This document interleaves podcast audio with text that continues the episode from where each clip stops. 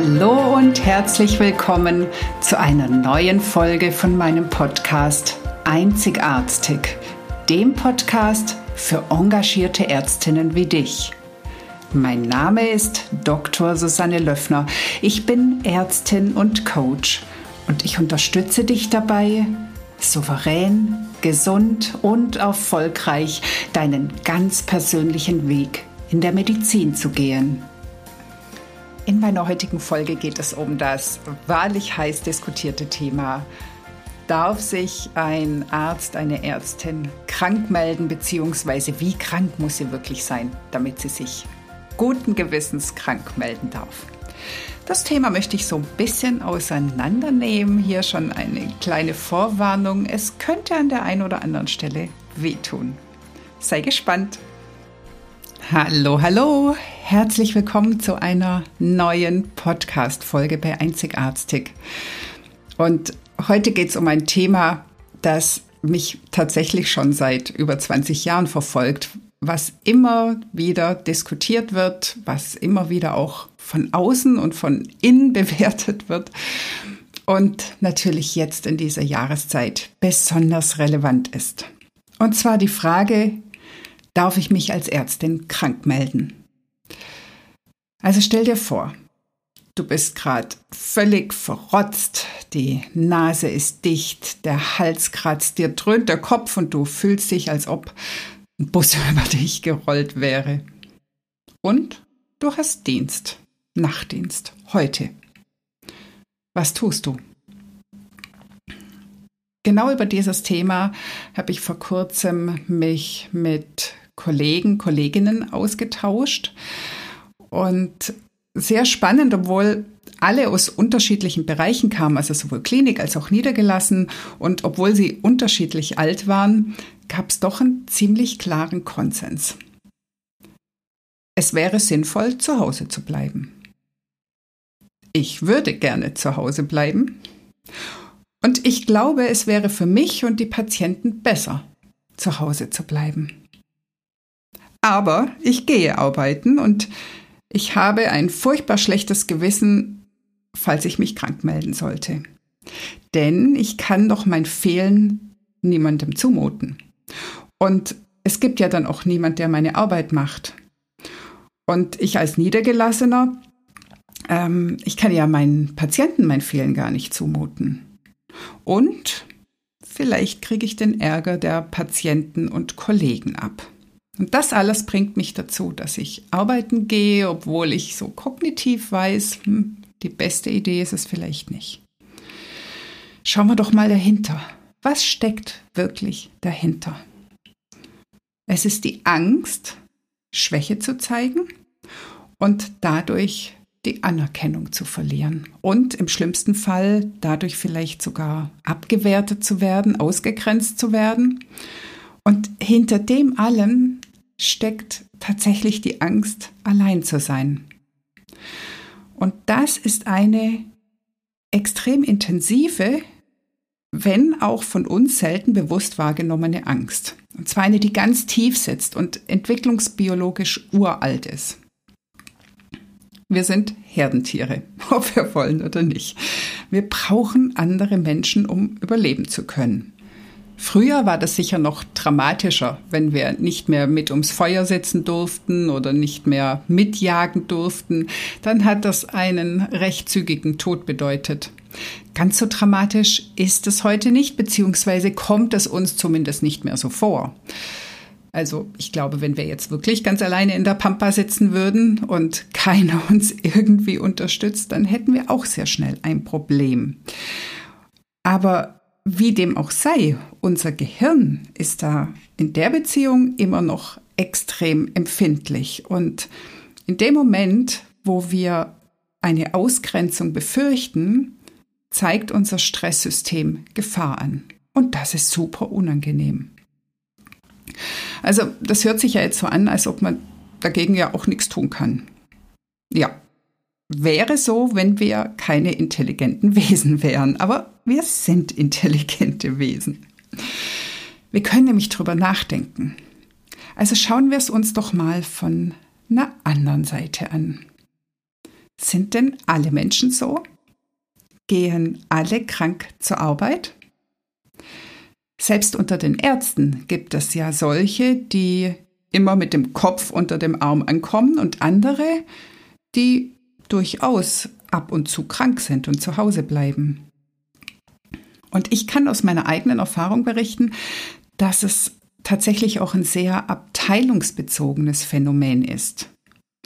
Wird der Grundsatz gelebt, lieber ein bis zwei Tage mal krank zu Hause und danach wieder fit, also besser kurz ausfallen, als dann komplett auszufallen.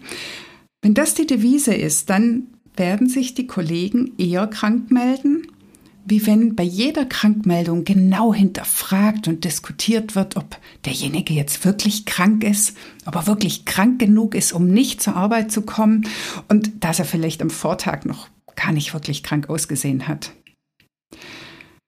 Meine kleine Zwischenfrage. Was glaubst du?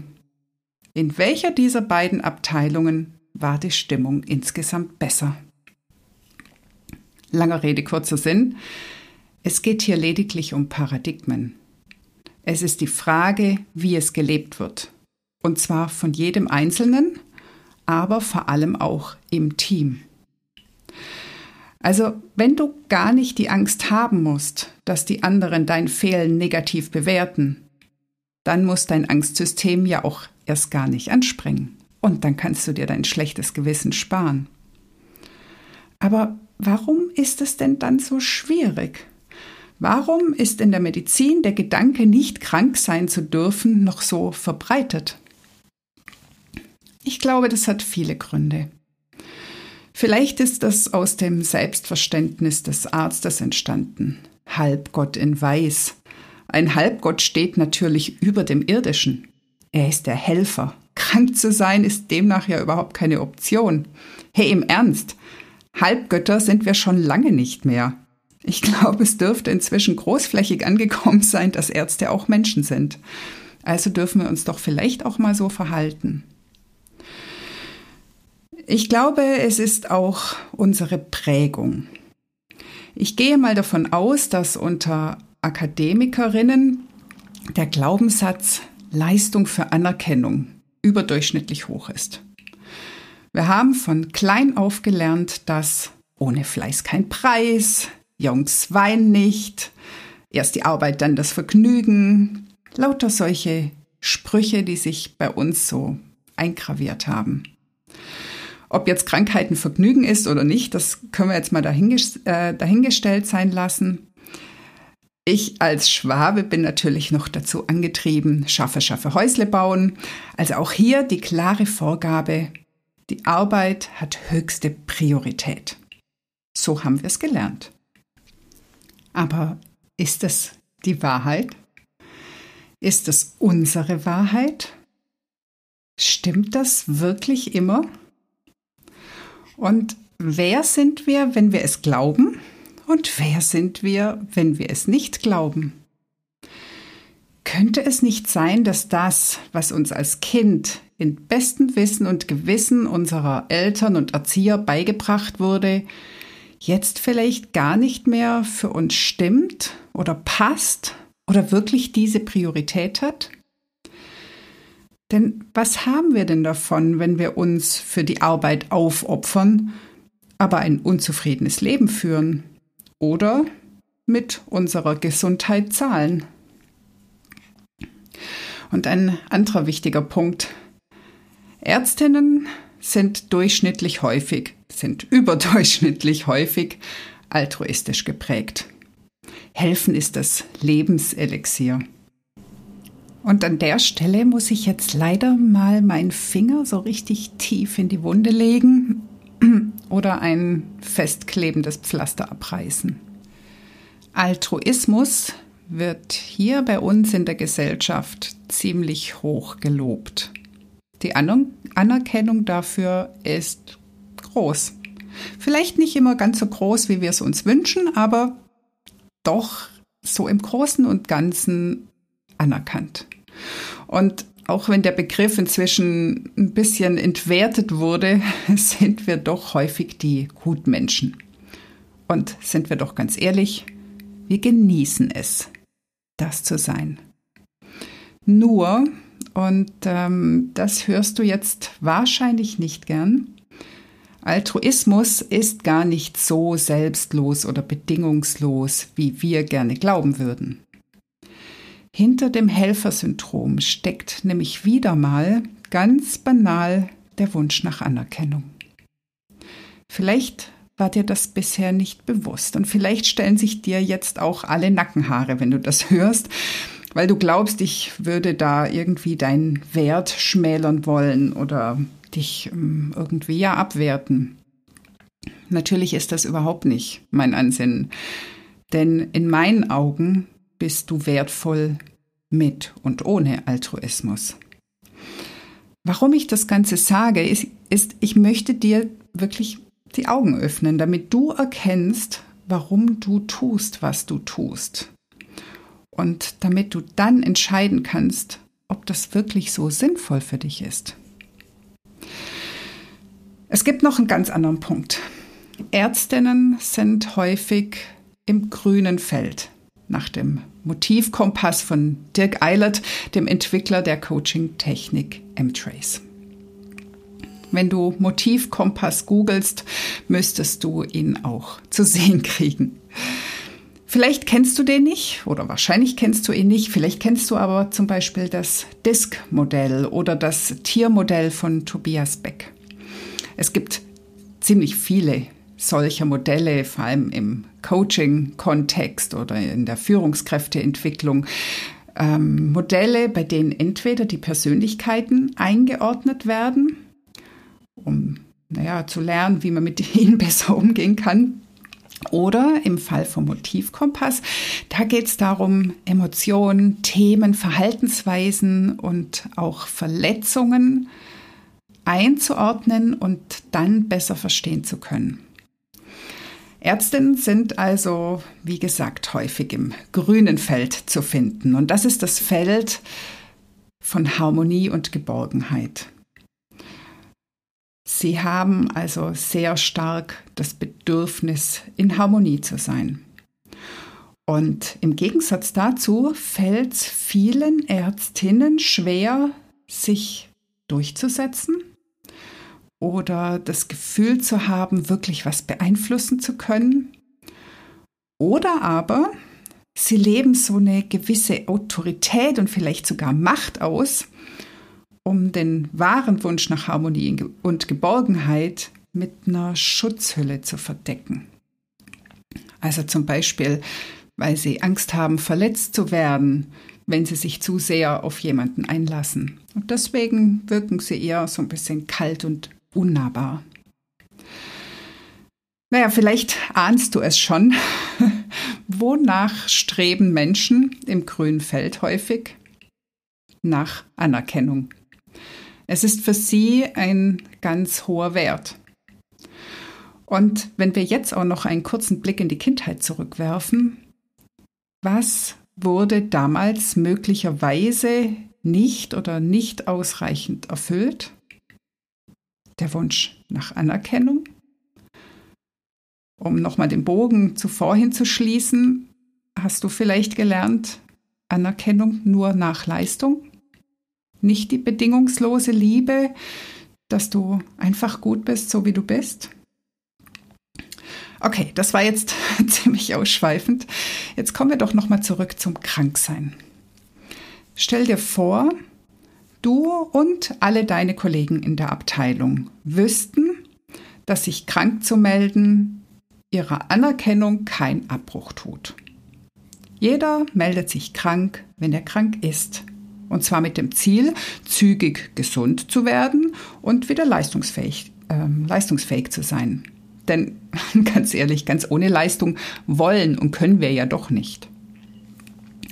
In der Folge würde sich dann auch keiner ärgern, dass sich ein anderer krank gemeldet hat, denn es steht ja jedem zu. Und meist ärgern uns Dinge an anderen Menschen, wenn die sich etwas erlauben, was wir uns selbst nicht zugestehen. Und diesen Ärger gibt es dann in der Abteilung gar nicht.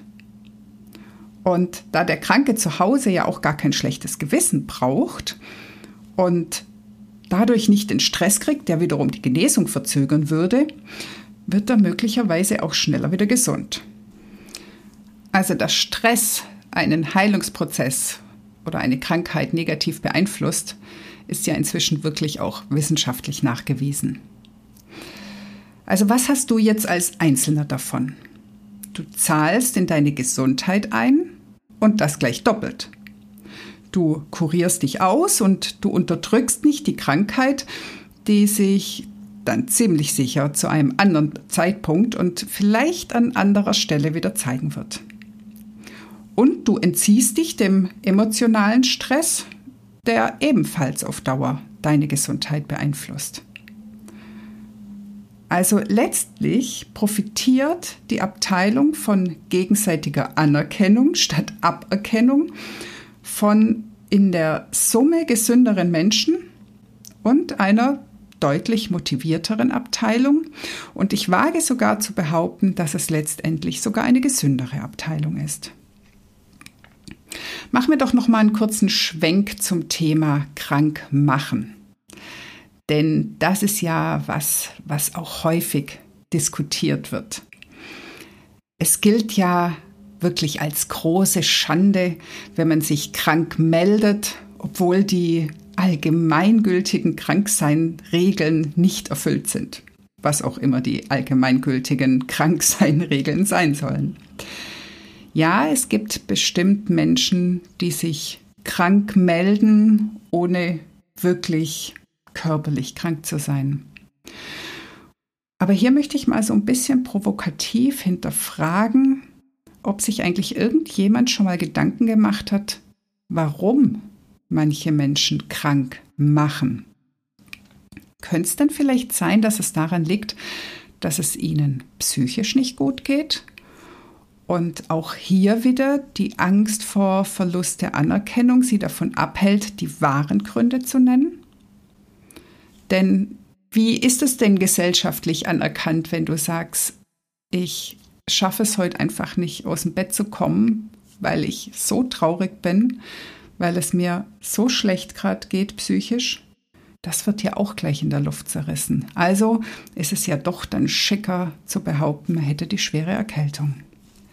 Vielleicht sind sie ja erschöpft und ausgebrannt, weil die Last, die sie zu dem Zeitpunkt zu tragen haben, für sie zu groß ist. Oder vielleicht könnte es ja sogar sein, dass sie Kranksein so lange unterdrückt haben, dass jetzt der ganze Körper rebelliert.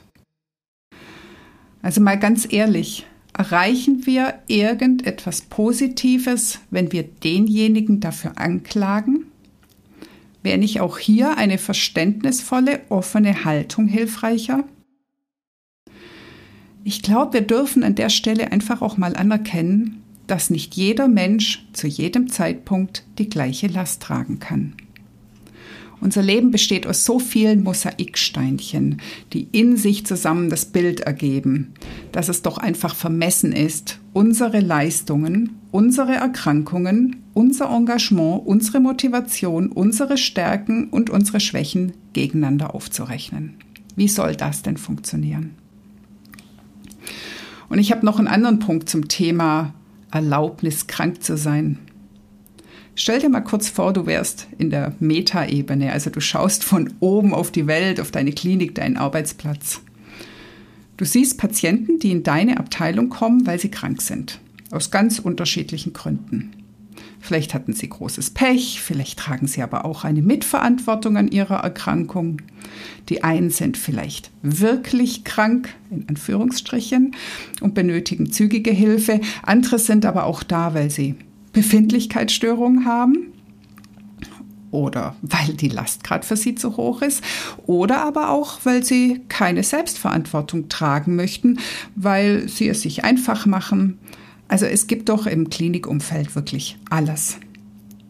Und nun schau von oben auf das gesamte Bild mit allen Varianten von Patienten.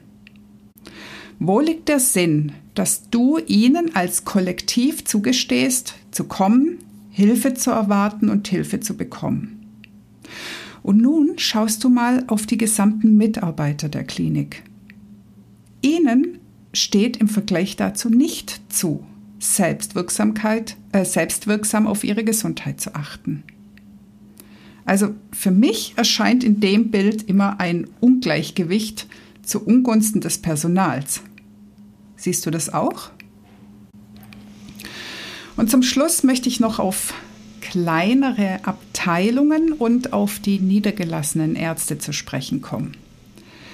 Also ich glaube schon, dass alles, was ich bisher an Überlegungen reingebracht habe, auch von dieser Gruppe hinterfragt werden darf.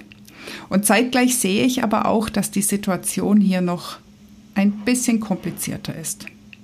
Und ich muss auch der Ehrlichkeit halber gestehen, dass ich nie in einer Praxis gearbeitet habe und darum auch nur mit ganz viel Vorsicht meine Haltung dazu teilen möchte. Ähm, deswegen möchte ich einfach ein paar Fragen ganz offen in den Raum stellen und die darf wirklich jeder für sich selbst beantworten, sich selbst reflektieren, ohne dass ich das in irgendeiner Weise bewerten möchte. Frag dich doch mal, ob du dich vor deiner Niederlassung adäquat krank melden konntest oder trafen alle Punkte, die ich bisher genannt habe, damals auch auf dich zu. Bist du frei davon, deshalb krank zur Arbeit zu gehen, weil du Sorge hast, deine Patienten, deine Mitarbeiter könnten verärgert sein oder dich dafür bewerten? Hast du denn in deiner Praxisplanung deine Erkrankung in Erwägung gezogen und dir Ausfallkonzepte erlaubt? Hast du deine Praxis so organisiert, zum Beispiel mit Pufferzonen, dass du krank sein darfst und Notfälle entsprechend zügig Ersatztermine bekommen können? Oder hast du vielleicht Absprachen mit Kollegen getroffen, damit ihr euch im Krankheitsfall gegenseitig unterstützen könnt? Oder ist es dir eher unangenehm, das Thema überhaupt anzusprechen, weil du vielleicht Angst hast, dich dann schwach zu zeigen? Wie gut kannst du mit den Erwartungen deiner Patienten emotional umgehen, wenn sie zum Beispiel verärgert sind? Und macht es für dich einen Unterschied, welche Erkrankung du hast? Das finde ich nämlich auch ein sehr spannendes Thema. Wäre eine Krankmeldung bei Covid für dich einfacher, weil es im Gesundheitsbereich als Zuhausebleibgrund voll anerkannt ist? Du siehst, wieder sind wir bei der Anerkennung. Hast du dir überlegt, wie viel schwieriger es wäre, wenn du nach immer unterdrückter Genesung irgendwann richtig lange ausfallen würdest? Hast du überhaupt jemals den Gedanken zugelassen, dass du ausfallen könntest? Und dann danach deine Strategien geplant? Du sagst jetzt, du kannst dir einen Ausfall finanziell nicht leisten. Hört sich vielleicht ein bisschen provokativ an, aber dahinter steckt auch ganz viel Wahrheit. Hast du dich jemals mit deinen Ängsten befasst, die sich um das Thema finanzielle Sicherheit drehen? Nehmen wir mal an, du bist in einer kleinen Abteilung und alles bleibt an dir hängen, wenn du krank bist. Hattest du schon mal den Mut, genau das mit deinem Chef, deinem Arbeitgeber zu besprechen? Hast du schon mal darauf hingewiesen, dass Ausfallkonzepte notwendig wären? So, und jetzt kommt hier nochmal mein Finger in der Wunde. Welche Stories erzählst du dir selbst, um nicht hinschauen zu müssen, dass es eigentlich um etwas anderes geht als das, was du dir selbst erzählst? Langer Text, ich bin am Ende. Ich glaube, es kam jetzt ganz klar rüber, welche Meinung ich vertrete. Wenn du krank bist, bist du krank. Punkt. Mir ist bewusst, dass es nicht immer einfach ist. Mir ist bewusst, dass die Angst vor Verlust von Anerkennung groß und bohrend ist. Aber ich weiß auch, dass wir daran etwas ändern können, wenn wir uns bewusst werden, dass wir völlig in Ordnung sind, so wie wir sind. Auch mit Krankheit. Und wenn du mal wieder vor der Entscheidung stehst, ob du besser zu Hause bleibst oder krank zur Arbeit gehst, dann frag dich doch, hilft mir meine Entscheidung wirklich dabei weiter, ein zufriedenes und gesundes Leben zu führen? Hilft mir die Entscheidung weiter, nicht nur jetzt im Moment das drängendste Bedürfnis zu stellen, sondern hilft es mir dabei, mich auf ein gesundes, erfülltes Leben auszurichten? Und zudem kannst du dich fragen, welche Story erzähle ich mir gerade, um mein Verhalten zu erklären, ohne dass ich wirklich hinterfrage, was dahinter steckt. Ganz, ganz viel Spaß beim Ergründen. Ich würde mich freuen, wenn du einen Kommentar schreibst, wenn du mir vielleicht auch mal eine Nachricht zukommen lässt, was du darüber denkst, vielleicht auch deine Erfahrungen mit mir teilst. Und ansonsten wünsche ich dir eine wunderschöne Woche. Bis zum nächsten Mal bei Einzigartig. Das war die heutige Folge und ich freue mich, dass du bis zum Schluss dabei warst. Wenn es dir gefallen hat, dann hör doch nächste Woche wieder zu bei Einzigartig. Natürlich freue ich mich sehr über eine 5-Sterne-Bewertung und wenn du den Podcast teilst oder weiterempfiehlst. Möchtest du lernen, besser zu kommunizieren? Dann hole dir doch mein PDF 12 Game Changer für erfolgreiche Patienten- und Angehörigengespräche. Den Link dazu findest du in den Show Notes. Lass uns gemeinsam eine neue Medizin mit glücklichen Ärztinnen und Patienten schaffen. Alles Liebe, deine Susanne.